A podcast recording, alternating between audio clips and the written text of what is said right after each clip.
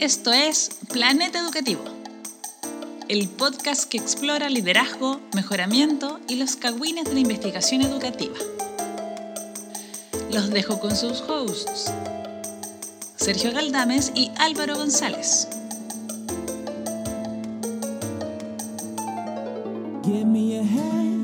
Show me the door. I cannot stand to wait anymore. Bienvenidos y bienvenidas a Planeta Educativo. Soy Álvaro González desde el estudio Las Abejas en Valparaíso, Chile, Sudamérica. Para el mundo y al otro lado de la mesa, nuevamente, como cada semana, Sergio Galdames. Y más sobrio ahora. Ah, estoy más sobrio, me, me he hidratado este rato y En- ya o sea, no está curado. No Tres, está- sem- tres semanas hidratándote. Sí, cuatro. Pero, mm, pero estoy mejor y agradezco la, la generosidad y el, el de, de Felipe, nuestro dueño. Nuestro, El dueño de este bar. Sí, el dueño de este bar donde estamos grabando este capítulo y me preocupa un poco el, el gato Tom Cruise. El gato Tom Cruise no lo he visto, hace un rato lo vi pasar, pero ya no lo veo pasar. Me preocupa que esté haciendo otra película. No, lo que pasa es que el gato Tom Cruise se puso una máscara de Felipe. y está en los controles. Pensé que iba a decir el gato Tom Cruise se puso una máscara de ojos bien cerrados y está tocando el piano mientras Nicole Kidman teniendo sexo con distintas personas. En su fantasía. No me gustó esa peli. ¿no? Pero es que era toda una fantasía de él. Sí, todo, todo, eh, todo era una fantasía. Las máscaras era como el, el- la... met- No tengo tiempo de explicarte esto. me da mucha lata porque Tom Cruise como que solo actúa con sus esposas jóvenes. ¿ya? Es una versión de Leonardo DiCaprio como, como más violenta, pero menos violenta. Y, y en ese tiempo era Nicole Kidman, pero también fue eh, Joy de Dawson's Creek. I run away. Tiene nombre. Sí, Katie Holmes. Katie Holmes. Sí. Que, eh, bueno, o sea, no hablemos de las películas terribles de Tom Cruise. Hablemos de películas más agradables como eh, Coyote Ugly. Gran película. Nadie se acuerda de Coyote Ugly. Todos- gran to- película. Todo el mundo está viendo Tom Cruise en Misión Imposible 2 con el gato Tom Cruise. Todos quieren eso. Recomiendo Coyote Ugly, película de culto a estas alturas, acerca de los sueños rotos de una eh, eh, joven que quería hacer, eh, lograr una carrera en la música y termina trabajando en un bar echando a Johnny Knoxville, que se puso a dar jugo muy curado. Ya, pero no hablemos de la vida de Álvaro, hablemos de las investigaciones de Álvaro. Porque Álvaro saben que es un karaoke eh, adicto. Ciudad donde va tiene que cantar en karaoke. Es terrible. Es terrible acompañarlo, pero también es gracioso. Es gracioso, ¿no? Y le agradezco las fotos y los videos y el apañe en mi, en mi cumpleaños con este tema del, del karaoke. Pero no estamos aquí para hablar de karaoke, ni de Coyote Ugly, ni de Tom Cruise. Eh, estamos aquí porque este capítulo es parte de una serie limitada, pero para nada recurrente, que se llama La Escuelita. Esta vez la escuelita de subgrado 2.0. 2.0.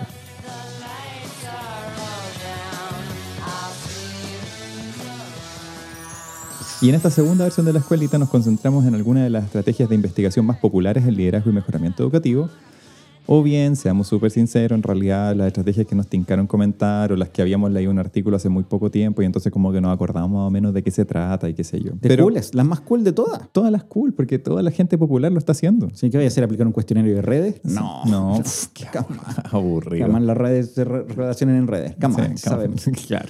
O sea, sí. po. Y bueno, la- es- es- todos los artistas de Hollywood están utilizando estas técnicas de investigación, tal como la puedes usar tú, profesor, directivo, estudiante de pregrado o de posgrado, para tus propias investigaciones, tus tesis o cualquier otro tipo de indagación que quieras hacer. O para carretear, está ahí carreteando y decís, oye, ¿ustedes saben de análisis de contenido? Y yo como, ¿what? Y toda la gente empieza a escuchar y te volví el más popular del carrete porque sabía un poquito de metodología. Sí, de hecho, creo que es importante mencionar que eh, de, de estos capítulos también están saliendo algunas eh, informaciones emergentes. Por ejemplo, nos acaba de llegar a planetaeducativopodcast.gmail.com y nuestro productor Felipe Bravo no- nos traspasó la información aquí que el decreto 69 existe. ¡Eso lo hicimos! Planeta Educativo lo hizo de nuevo. Si usted no sabe de lo que estamos hablando, escucha el capítulo anterior de la escuelita o no y entérese ahora. Pero el decreto 69 existe y fijaba el calendario para la instalación de los servicios locales de educación pública el año 2021, Ve- eh, pero este, este decreto fue derogado. Sí, pero no entiendo qué significa derogado, así que voy a pensar qué significa celebrado. Y si quieren saber más del decreto 69 o de la posición sexual 69, hablen con Mario Uribe, experto en ambos temas. En ¿eh? ambos, en ambos temas, sin duda. Sí. Él siempre está abajo, eso sí, ¿ah? por si están pensando dónde está, él está abajo. Y ahora vivan con esa imagen, los que conocen a Mario Uribe, imagínense Mario Uribe haciendo un 69, leyendo el decreto 69, ¡pum! Listo. Inception. Yo voy, voy- quiero decir que a nombre de, Plan- de Planeta Educativo y el estudio de las abejas, eh, Sergio habla a título personal. Yo dije estaba medio ebrio, lo he dicho varias veces. No ¿Para qué me invitan si saben cómo me pongo? bueno, yo creo que deberíamos pasar a hablar de lo que íbamos a hablar hoy día y que es acerca de una técnica, esta vez de análisis. Uh, En los capítulos anteriores de la escuelita de subgrado o de multigrado, multigrado. la escuelita Eh, esa. escuela multigrado le hicimos Community College. Le hemos cambiado nuevamente la cuestión. Ya. La escuelita multigrado hablamos de otras técnicas. Hablamos de shadowing o hacer sombra, hablamos del análisis documental y hablamos de la entrevista biográfica. Pero en esta ocasión vamos a hablar acerca del análisis de contenido cualitativo. ¿Qué sabes de análisis de contenido cualitativo, Sergio Valdán? Poco, poco, poco, poco, poco, o mucho. Mm. ¿ya? Esto yo creo que entra en esa zona gris. Y yo creo que solo un paréntesis antes, cuando eh, esto lo podéis ver de distintas formas, pero en mi cabeza, Mm. Superior, ¿ah? deja de decir esto, no sé si te he dicho, pero fue el primero, el primer Fondesit del año pasado. No sé si, no sé si lo he nombrado alguna Number vez. one. Number one, number one, de seis. Pero, eh, pero el resto perdió, pues, sí ganaron, pero el resto perdió. Eh, Esto no es una competencia. una competencia porque ya gané, lo destruía todo. Pero eh, cuando uno hace una investigación, la propuesta metodológica muchas veces tiene ciertas secciones. Y una sección, como tú dijiste, es la producción. Entonces, mira, así voy a producir información, así la voy a recoger o la voy a crear, lo que queráis. Y otra es el análisis. Ya tengo la información. Entonces, ahora, ¿cómo con estos kilos de páginas y kilobytes de, de, de- de archivos en mi carpetita, qué hago con esto? ¿Cómo lo transfiero? ¿Cómo digiero esta información y la convierto en información, en, en argumento, etcétera? Y ahí entra el análisis cualitativo de contenido y es para mí una palabra al menos, y es bueno que tengamos esta conversa como que aplica muchas cosas, pero que siento que se manosea y que no siempre es lo que es. ¿Es así o no es así? Es así, Sergio it? precisamente. Ahora, eh, creo que es importante hacer una diferencia. El análisis de contenido cualitativo es una forma de análisis eh, temático eh, y hay muchas otras más. Hay algunas que, hay otras técnicas de análisis que son más bien como de discurso. No vamos a hablar de eso aquí ahora porque... Aburrido. O sea, sí, como pásate un rollo. Pásate un rollo, Pásate pues, un Paulina rollo. Bravo, Pero el, el análisis de discurso es muy popular también porque lo que busca es como eh, lo, que, lo que no se dice que está como entre líneas de los textos de, las- de cuando las personas hablan acerca de ciertas cosas. ¿sí? Eh, y tiene su complejidad y qué sé yo, y hay muchos detractores que hablan, detractoras que hablan de que tal vez es como sobreinterpretar algunas cosas, eh, pero tiene unas técnicas, tiene unas reglas, qué sé yo. Pero tampoco el análisis de contenido cualitativo tampoco es otra cosa que es muy popular y que particularmente tú y yo odiamos, Sí, Sergio yo sé para dónde va, yo sé para dónde va esto. que es la nunca bien ponderada teoría fundamentada o grounded theory. Si tuviera aquí un florero, no sé si alguien me puede pasar un florero, quiero romper ese florero. O sea, hay estado rompiendo la mesa todos estos capítulos, así que dale nomás. No. Necesito un florero que ojalá tenga las cenizas como de alguien, así como... Ah, la, ce- la ceniza de Strauss y Corbin. ¡Oh! Me carga Grounded Theory. Me carga Grounded Theory. Pero no es que odie Grounded Theory, es que teoría fundamentada es que la gente hace una cosa y después cualquier cosa dice, esto es teoría fundamentada. Y es como, no, No, no, no, no, es, no, no es, no, porque es no, súper no, no, difícil no, no, no. hacerlo. Dejémosle un mini paréntesis, pero hablemos qué es para ti teoría fundamentada y por qué no es esto.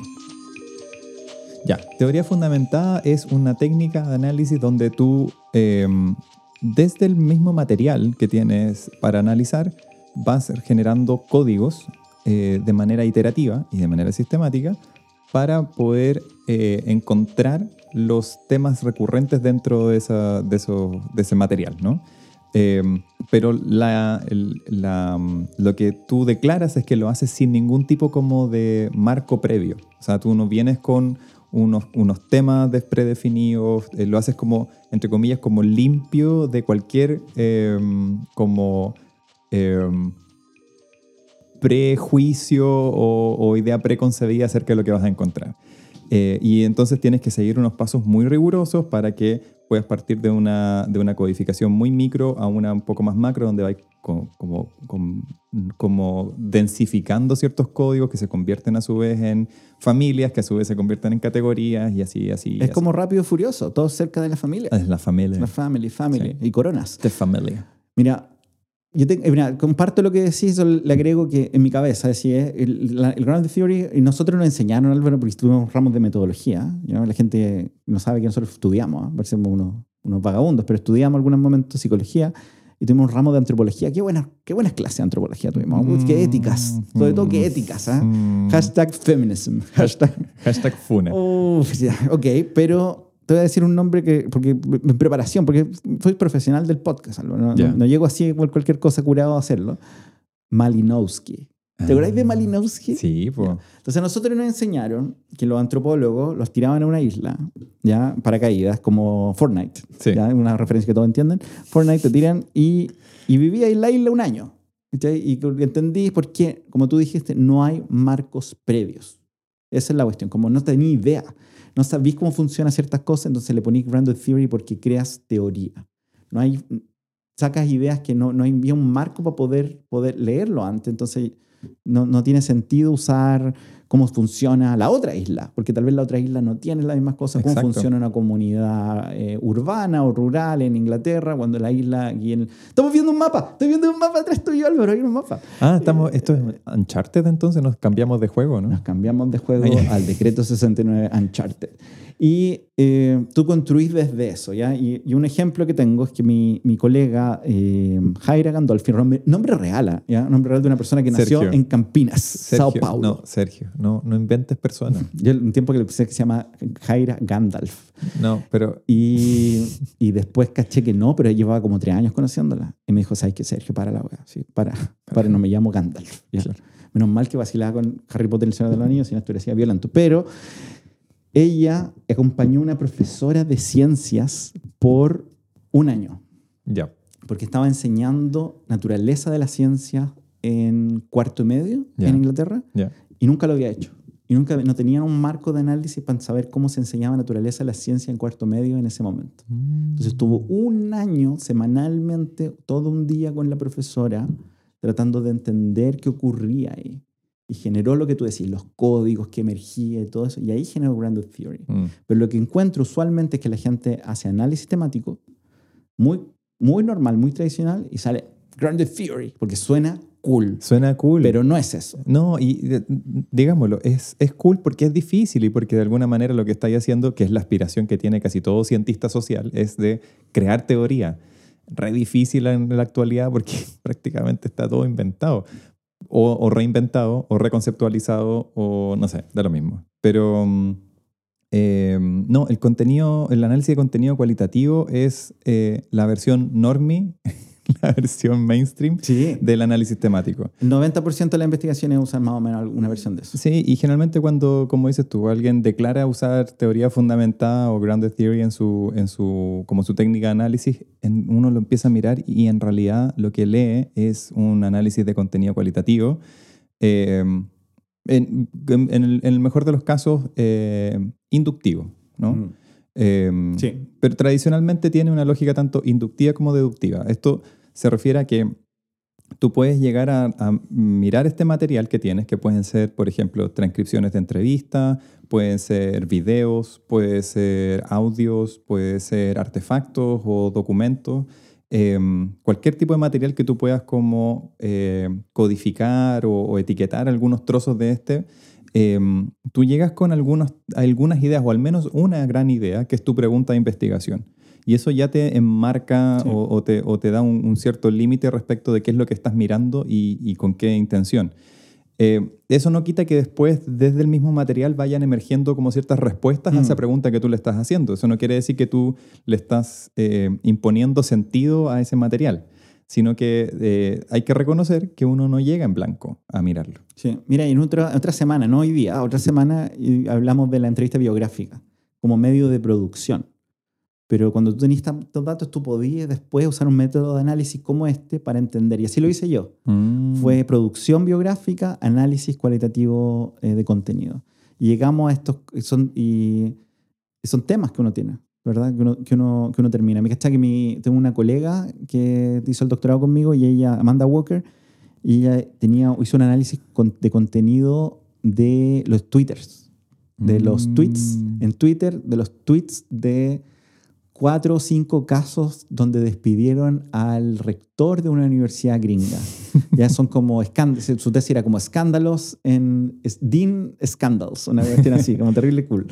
Y solo lo hizo con, solo con, con los tweets.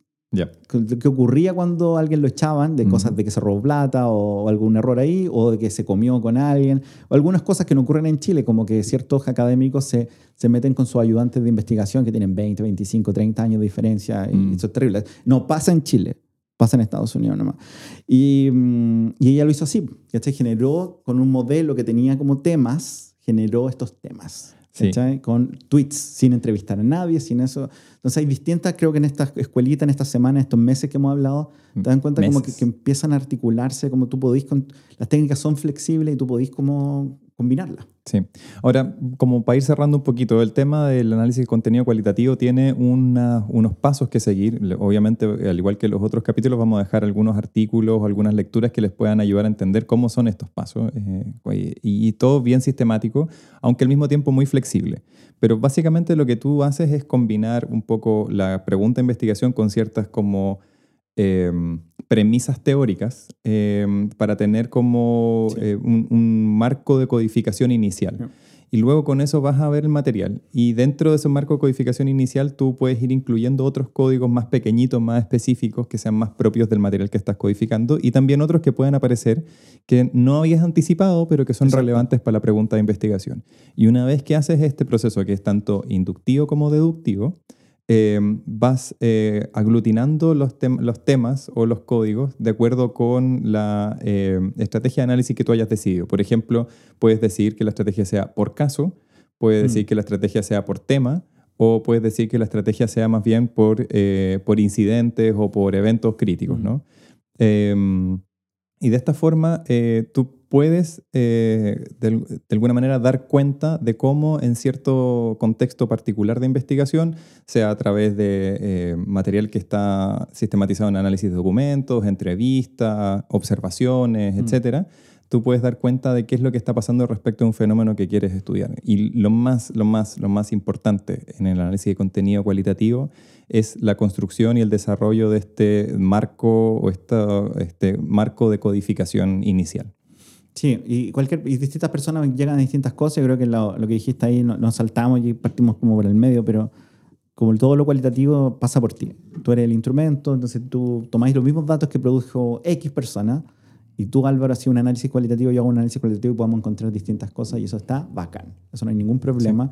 Hay personas que se vuelven locos como la, la revisión y lo que sea, pero, pero hay- pa- para el contexto de lo que estamos hablando, eso es suficiente. Sí. Esto es lo que yo interpreto de estos eh, datos que, leí. Igualmente, hay algunos eh, aspectos técnicos del- de, este método de análisis que te permitirían ten- tener como cierta certeza de, eh, como de la confiabilidad y la validez de los hallazgos que vas levantando a partir de cuán sistemático ha sido tu técnica y tus métodos o cuántas personas participan de la codificación y hay como hay unas métricas así como de eh, como de, de cuán eh, coherente o cuán alineadas están las codificaciones de distintas personas respecto a un mismo tema. Eh, podemos entrar en ese jugo en otro momento, en realidad, pero eh, si quieren saber más, nos pueden escribir a aprendereducativopodcast.com, pero por O, ahora... o- o vayan a ver a Jonathan Santana que te ayuda a hacer la codificación de algunas cosas y Sí. ese loco sabe y puede que no esté preso o esté preso, nadie sabe. Sí, no, había un artículo muy, muy citado de Pablo Cáceres sobre este tema. Mm, funeque. Pero Sergio, no podéis poner gente al aire. Oh, sí. Oh, terrible. Eh, sí, eh, bueno, y eso, así que nos escriben, análisis de contenido cualitativo. lo- eh, eh, de todo lo que hemos revisado, tal vez lo más común, lo más que, que, que vaya a usar. Esto está bien documentado en distintas partes, pero no lean ese artículo de Cáceres, por favor. Hay otras cosas mejores, pero y menos. Pero, mm, pero, pero, pero creemos que, que probablemente más de alguno de ustedes lo esté usando o lo va a usar en sus investigaciones. Ok, dejamos hasta acá entonces el cuarto capítulo de la escuelita de multigrado. Multigrado, subgrado, tu, tu,